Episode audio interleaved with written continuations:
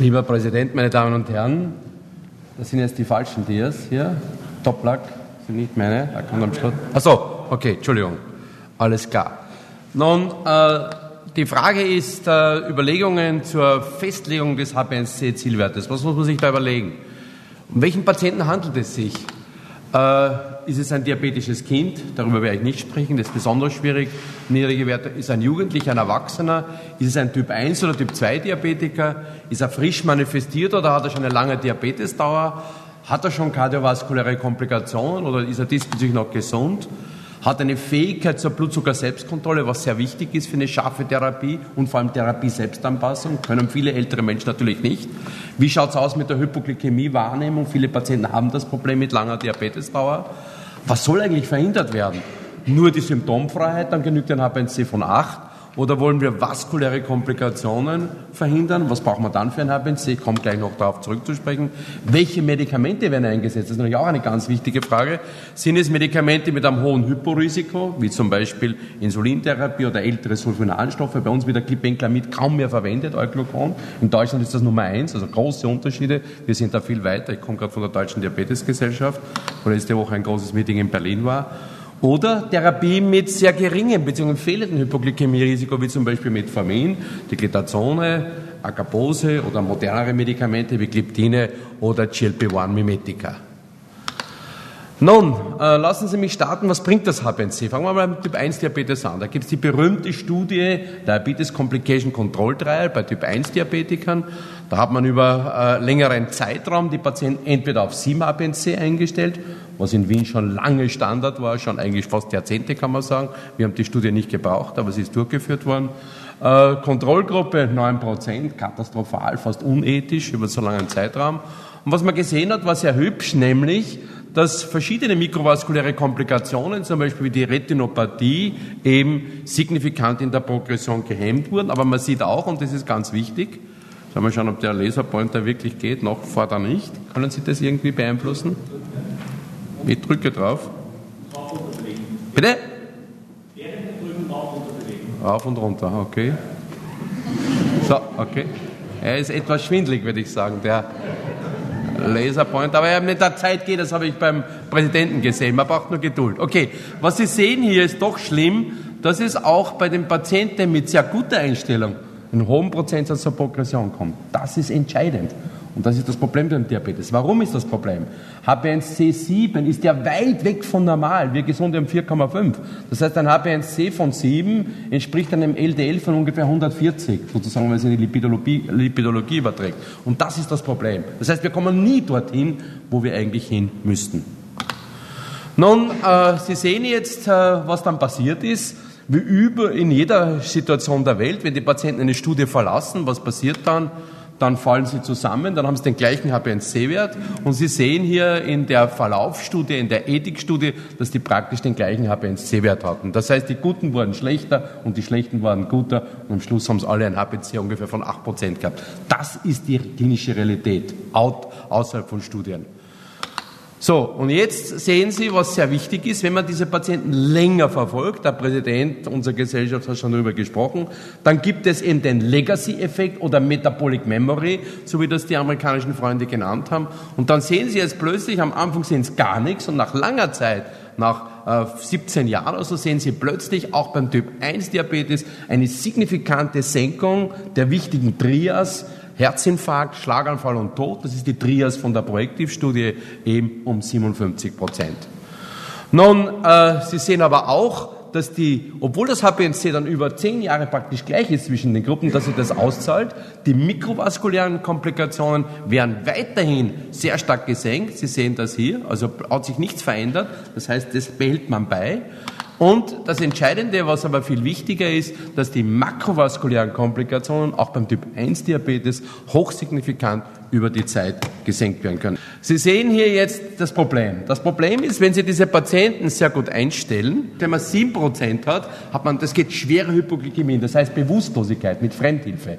Glucagon oder IV-Glucose, da sehen Sie jetzt schon, jetzt zeigt er, wollen wir nicht brauchen, tun wir weg, wo ist er?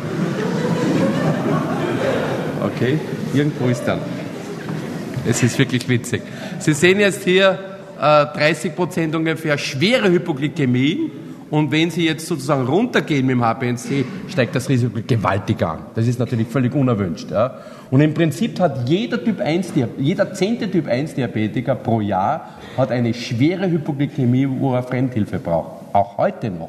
Vor allem die mit langer Diabetesdauer. Und wenn so ein Typ 1 Diabetiker alleine lebt in der Nacht, ist es durchaus gefährlich. Und es gibt immer wieder Typ 1 Diabetiker, die daran äh, zugrunde gehen, sudden death.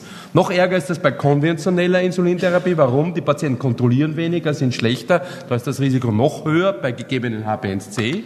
Und schon vorher, bevor überhaupt die DCCD publiziert wurde, hat Christian Dahl Jorgensen, das ist einer der erfahrensten Kinderdiabetologen der Welt, er sitzt in Oslo, dieses berühmte Dia äh, sozusagen publiziert. Er hat sozusagen ein Fenster angegeben fürs HbA1c.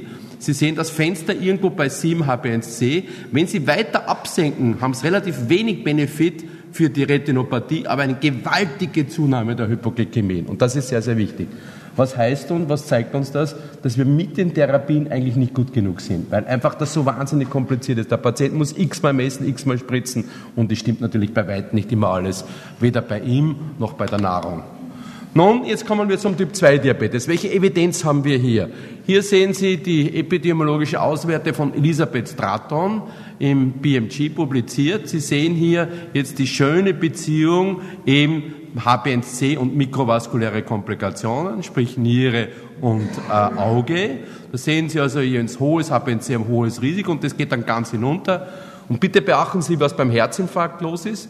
Da sehen Sie zum Beispiel, wenn Sie hier senken von da nach da, sehen Sie gar nichts. Auch hier sehen Sie relativ wenig mickrig. Sie sehen eine Beziehung. Sie sehen aber auch, dass die Patienten mit einem niedrigen HbA1c ein Risiko von 25 Prozent. Das heißt, der Zusammenhang zwischen Herzinfarkt und HbA1c ist wesentlich schlechter, als wir das gerne hätten. Das ist einfach die Wahrheit.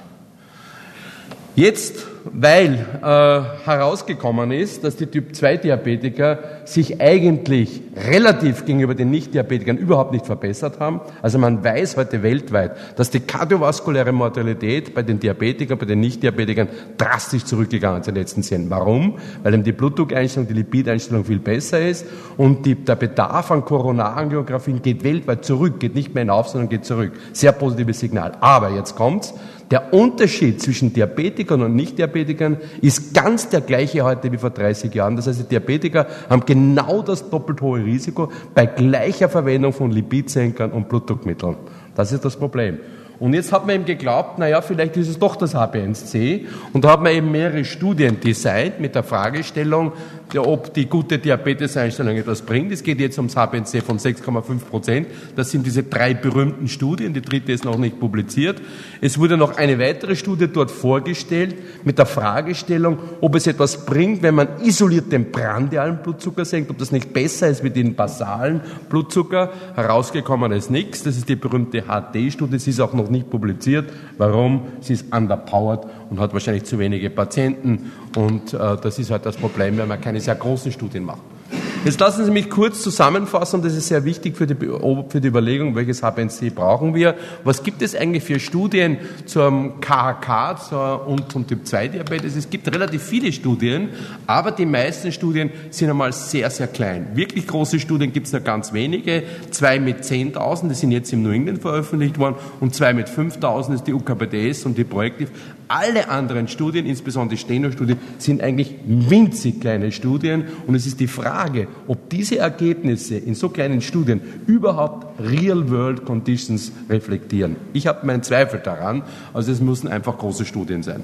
Sie sehen hier dargestellt die, der Prozentsatz an makrovaskulären Erkrankungen, die haben ja alle einen Fakt gehabt oder ein makrovaskuläres Ereignis, so wie projektiv, zum Beispiel BAVK oder Schlaganfall oder Herzinfarkt.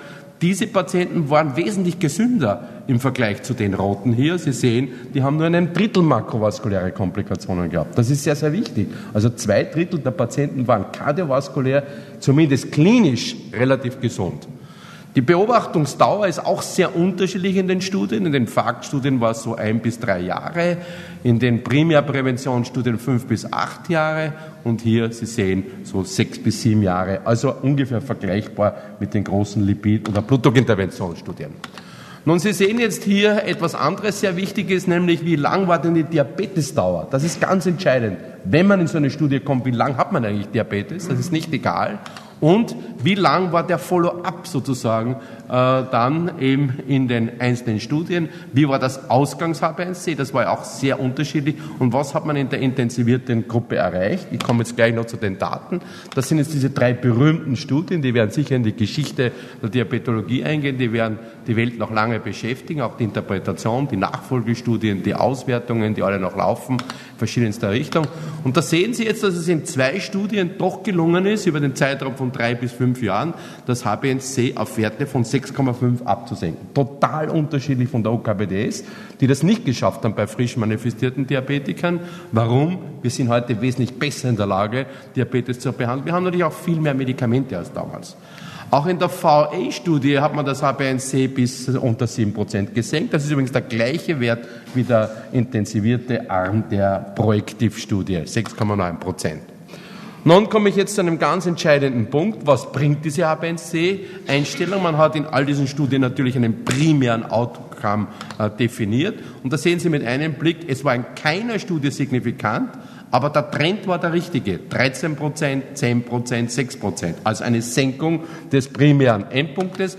Wenn man aber hingegen zur Mortalität kommt, dann reißt es einen ein bisschen, dann sieht man nämlich, dass hier 7% Senkung ist, aber hier jetzt keine Senkung des Risikos, sondern 6%ige Erhöhung und hier eine signifikante Erhöhung von 22%, weshalb diese berühmte Akkordstudie im Jänner 2008 abgebrochen werden musste.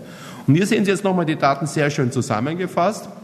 Das HbA1c-Ausgangswert war sehr unterschiedlich. Das ist sehr, sehr wichtig. Sie sehen in der Advanced-Studie, da waren ein Drittel Chinesen, die haben ein viel niedriges HbA1c gehabt, wie hier die dicken Amerikaner. Sie waren auch schlanker, also das kann man nicht ganz vergleichen. Und Sie sehen jetzt hier nochmal den primären Endpunkt dargestellt. Es geht in allen drei Studien in die richtige Richtung. Signifikant ist nichts.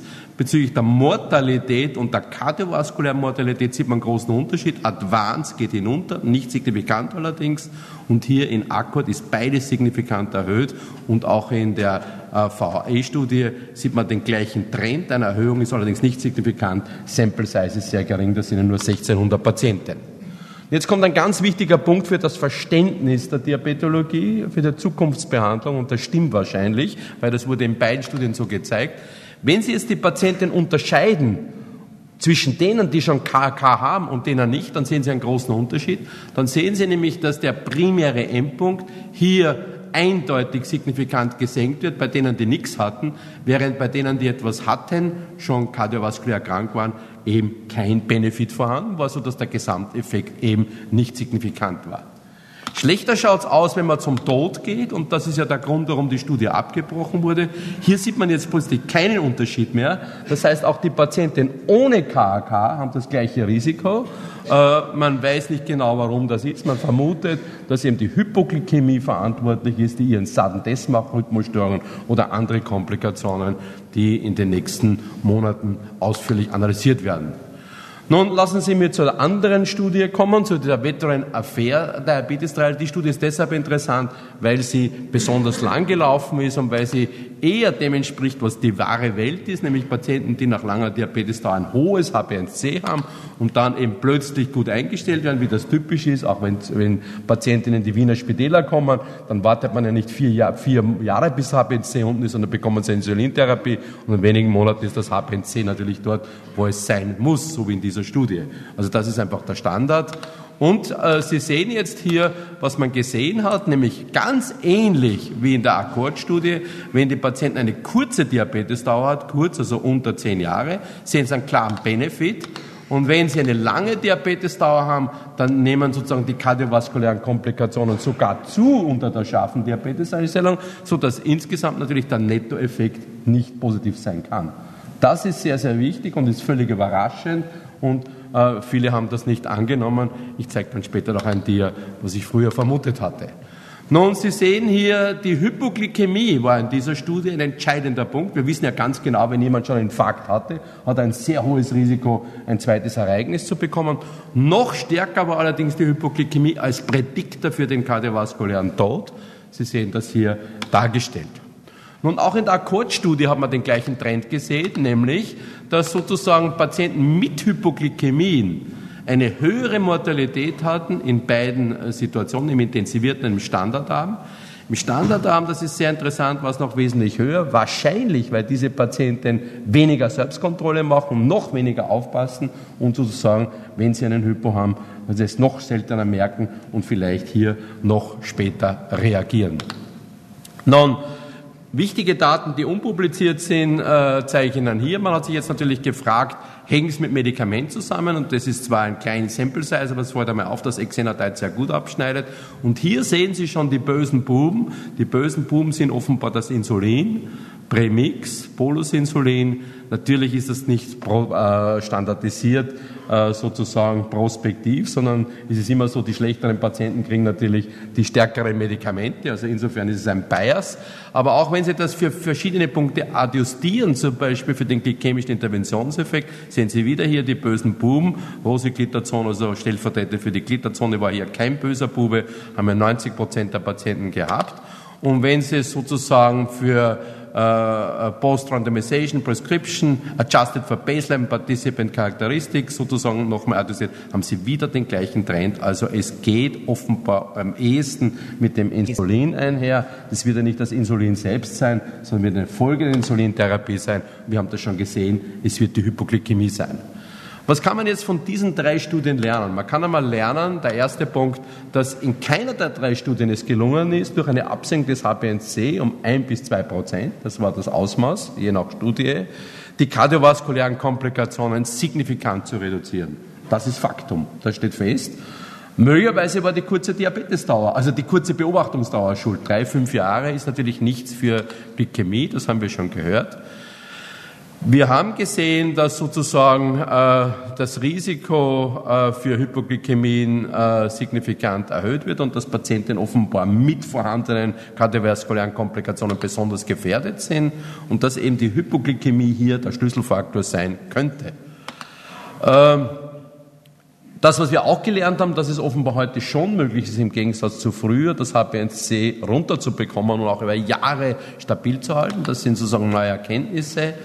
Und äh, man kann sagen, dass die intensivierte glykämische Kontrolle unter dem, was gegenwärtig empfehlen wird von der EDE, das ist 7 Prozent, nicht das Risiko für kardiovaskuläre Komplikationen reduziert, zumindest nicht bei den Patienten, die untersucht wurden.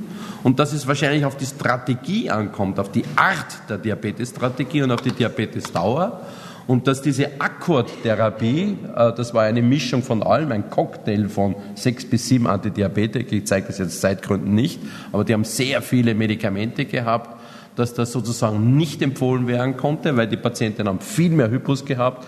Ein Drittel der Patienten haben mehr als zehn Kilogramm zugenommen in einem kurzen Zeitraum von nur drei Jahren.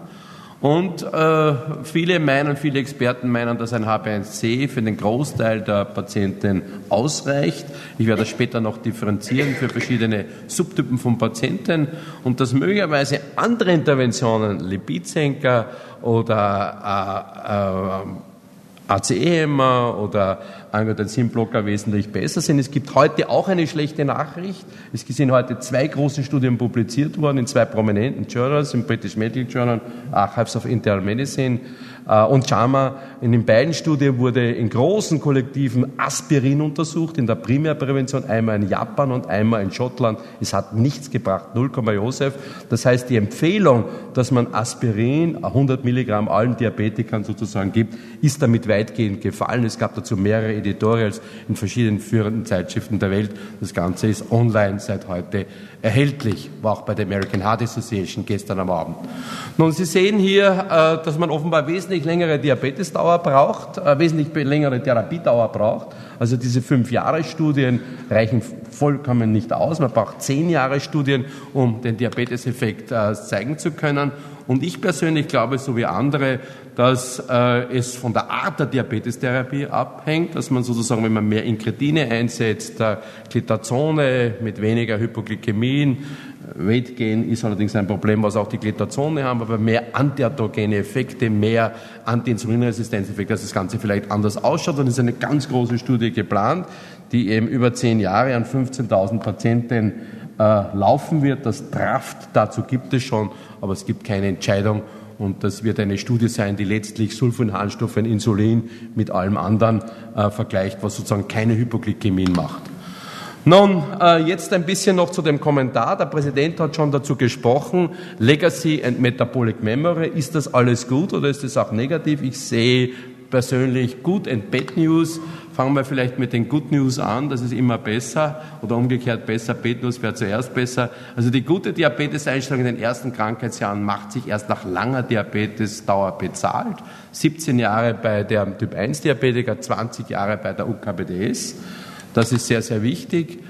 Bad News, auch bei langdauernder, später identer Diabeteseinstellung, die waren ja dann alle schlecht, ein HbA1c von 8%, bleibt der Nachteil für die Gruppe mit initial schlechter Diabeteseinstellung lebenslang erhalten. Das heißt, das kann man nie mehr gut machen. Und das sieht man jetzt auch in Akkord sozusagen, wenn die früher schlecht waren, und die waren ja sicher früher schlecht, dann ist alles bereits gelaufen. Das ist momentan ein Zentrum der internationalen Forschung. Die klinische Konsequenz aus meiner Sicht ist klar, man braucht eine besonders strikte Diabeteskontrolle den ersten Krankheitsjahren mit Vermeidung von Hypoglykämien.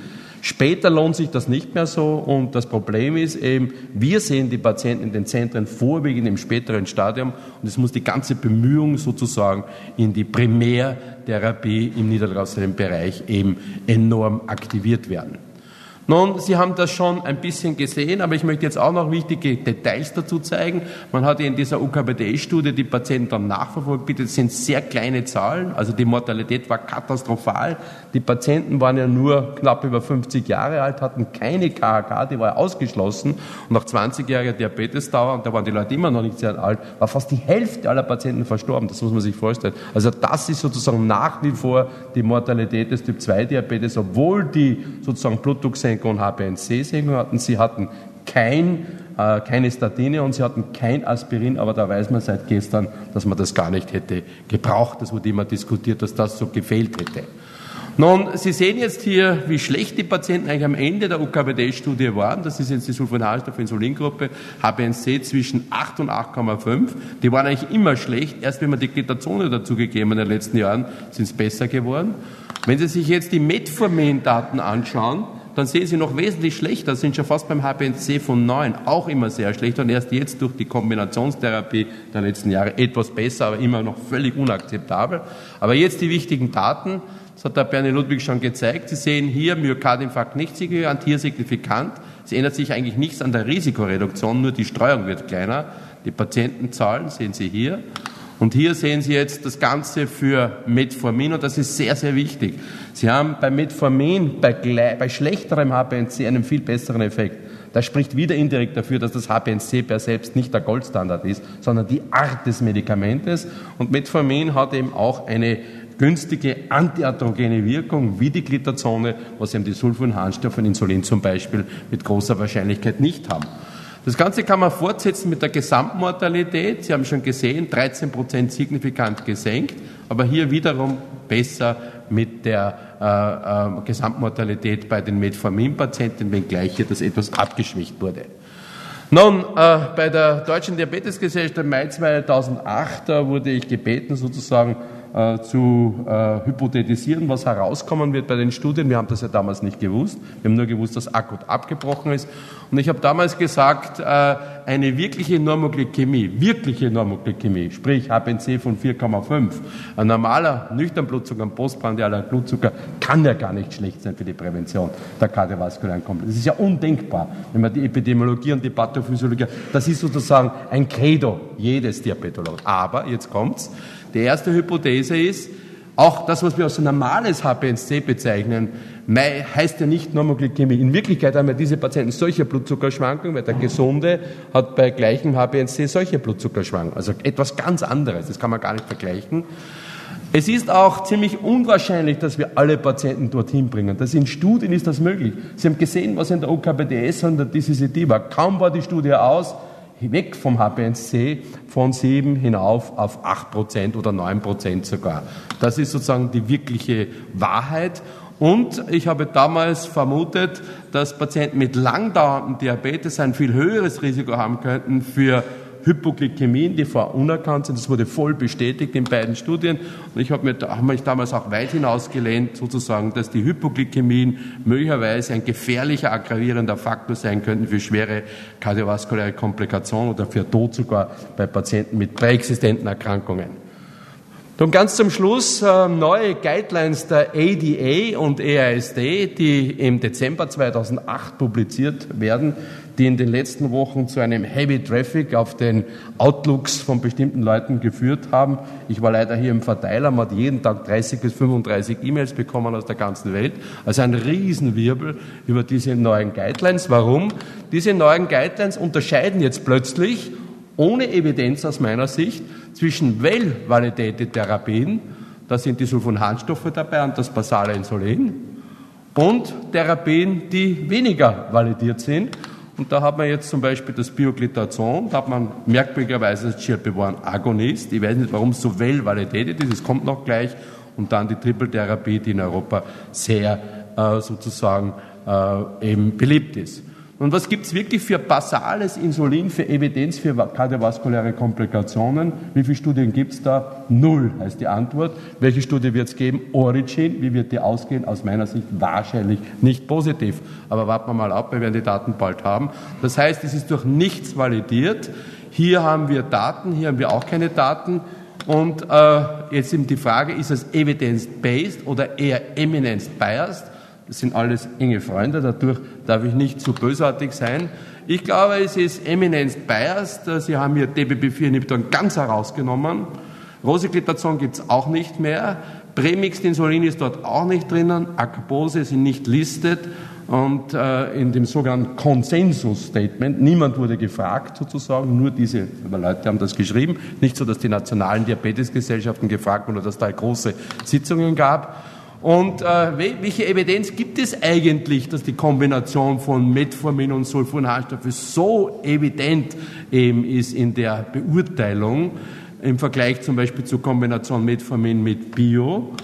Oder welche Evidenz gibt es für das basale Insulintherapie sozusagen für die Kardiovaskular? Es gibt keine Studie, die das untersucht hat. Und was ist die Evidenz, dass man GLP-1 Mimetics hineinnimmt, aber die Enhancer, die man nicht spritzen muss und für billiger sind, viermal billiger äh, sozusagen äh, nicht?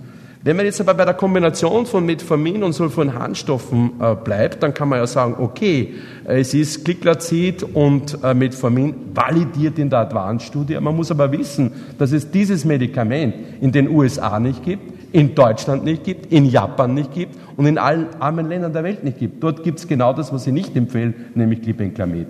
Daher halte ich das schon für eine ziemliche Kutzpe, so eine Empfehlung, und es gibt auch da sehr viel Kritik dagegen. Und das hat so weit geführt, dass das Lancet, was sonst nie macht, vorab sozusagen protestiert dagegen und sagt, aufgrund dieser ganzen E-Mail-Verkehre, ähm, es wäre weiß, wäre weise, wenn sie das zurücknehmen, weil ja sowieso noch vieles offen ist und möglicherweise wird es auch einen Review geben im Lancet, der den Titel tragen wird, Eminence-biased und noch nicht evidence-based, aber das muss man noch abwarten. Nun, Sie sehen jetzt hier, warum ich so kritisch bin. Wenn man hier eine neue Meta-Analyse nimmt, Sulfone, Harnstoffe, Metformin, was diese Leute am meisten empfehlen, und das ist nicht von irgendjemandem, das ist von Vivian von Secker, der ist Editor-in-Chief von Diabetes Care, das ist die klinisch wichtigste Zeitschrift der Welt, dann sehen Sie hier nirgends 0,7 oder 0,8, sondern ich brauche das gar nicht erwähnen, Sie sehen überall eine starke Risikosteigerung für diese Kombination. Und das wurde auch in der UKBDS gezeigt, eine 90-prozentige Risikosteigerung für Tod in einer kleinen Studie mitkriegt. Aber jetzt haben wir immerhin einige Studien und sie gehen eigentlich alle in die falsche Richtung.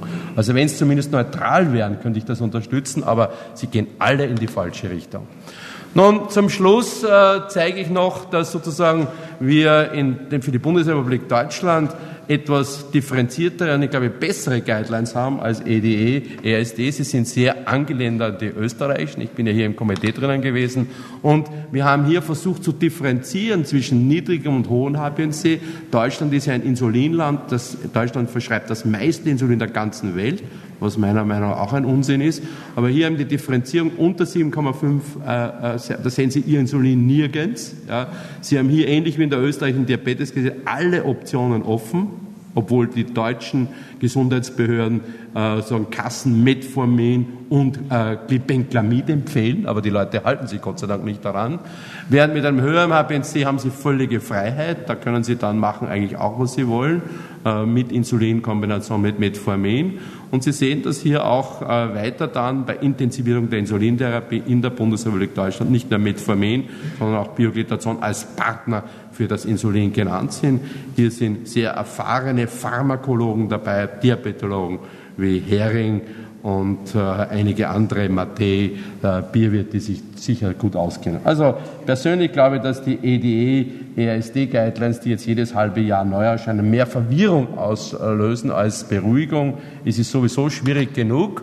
Und damit komme ich jetzt zu der abschließenden Frage, die mir eigentlich gestellt wurde. Welcher HbA1c-Wert für welchen Patienten? Ich würde sagen, ein einzelner HbA1c-Zielwert kann heute gar nicht für alle Diabetespatienten einheitlich festgelegt. Es geht einfach nicht. Dazu ist es zu kompliziert. Der Diabetes-Typ, das Alter des Patienten, die Diabetesdauer und das Vorliegen von kardiovaskulären Komplikationen müssen in die Differentialentscheidung mit einbezogen werden.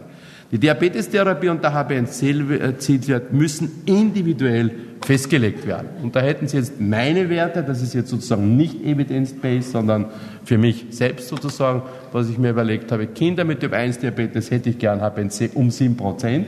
In Wirklichkeit erreichen sie maximal 8 Prozent mit Pumpen. Das ist sozusagen, was man von neuen Studien weiß. Bei Typ 1 Diabetikern würde ich differenzieren zwischen kurzer und langer Diabetesdauer. Typ 2 Diabetiker, die neu diagnostiziert, können gar nicht niedrig genug sein. HbA1c von 5% geht auch. Wenn sie ordentlich Gewicht haben und Bewegung machen, ist alles möglich, solange man keine äh, Medikamente gibt, die Hypos machen. Mit langer Diabetesdauer würde ich vorsichtiger sein. Auch Patienten mit kardiovaskulären Komplikationen würde ich nicht unter 7% gehen, also ungefähr 7%. Bei älteren Patienten haben sich die österreichischen Experten geeinigt vor kurzem in einer Aussendung, dass das HbA1c wesentlich höher sein sollte und auch bei Patienten mit reduzierter Lebenserwartung, wir sehen immer mehr Krebspatienten, die Diabetes haben, wäre ich wesentlich großzügiger. Vielen Dank fürs Zuhören. Ich weiß, es war kompliziert, aber einfacher geht's nicht.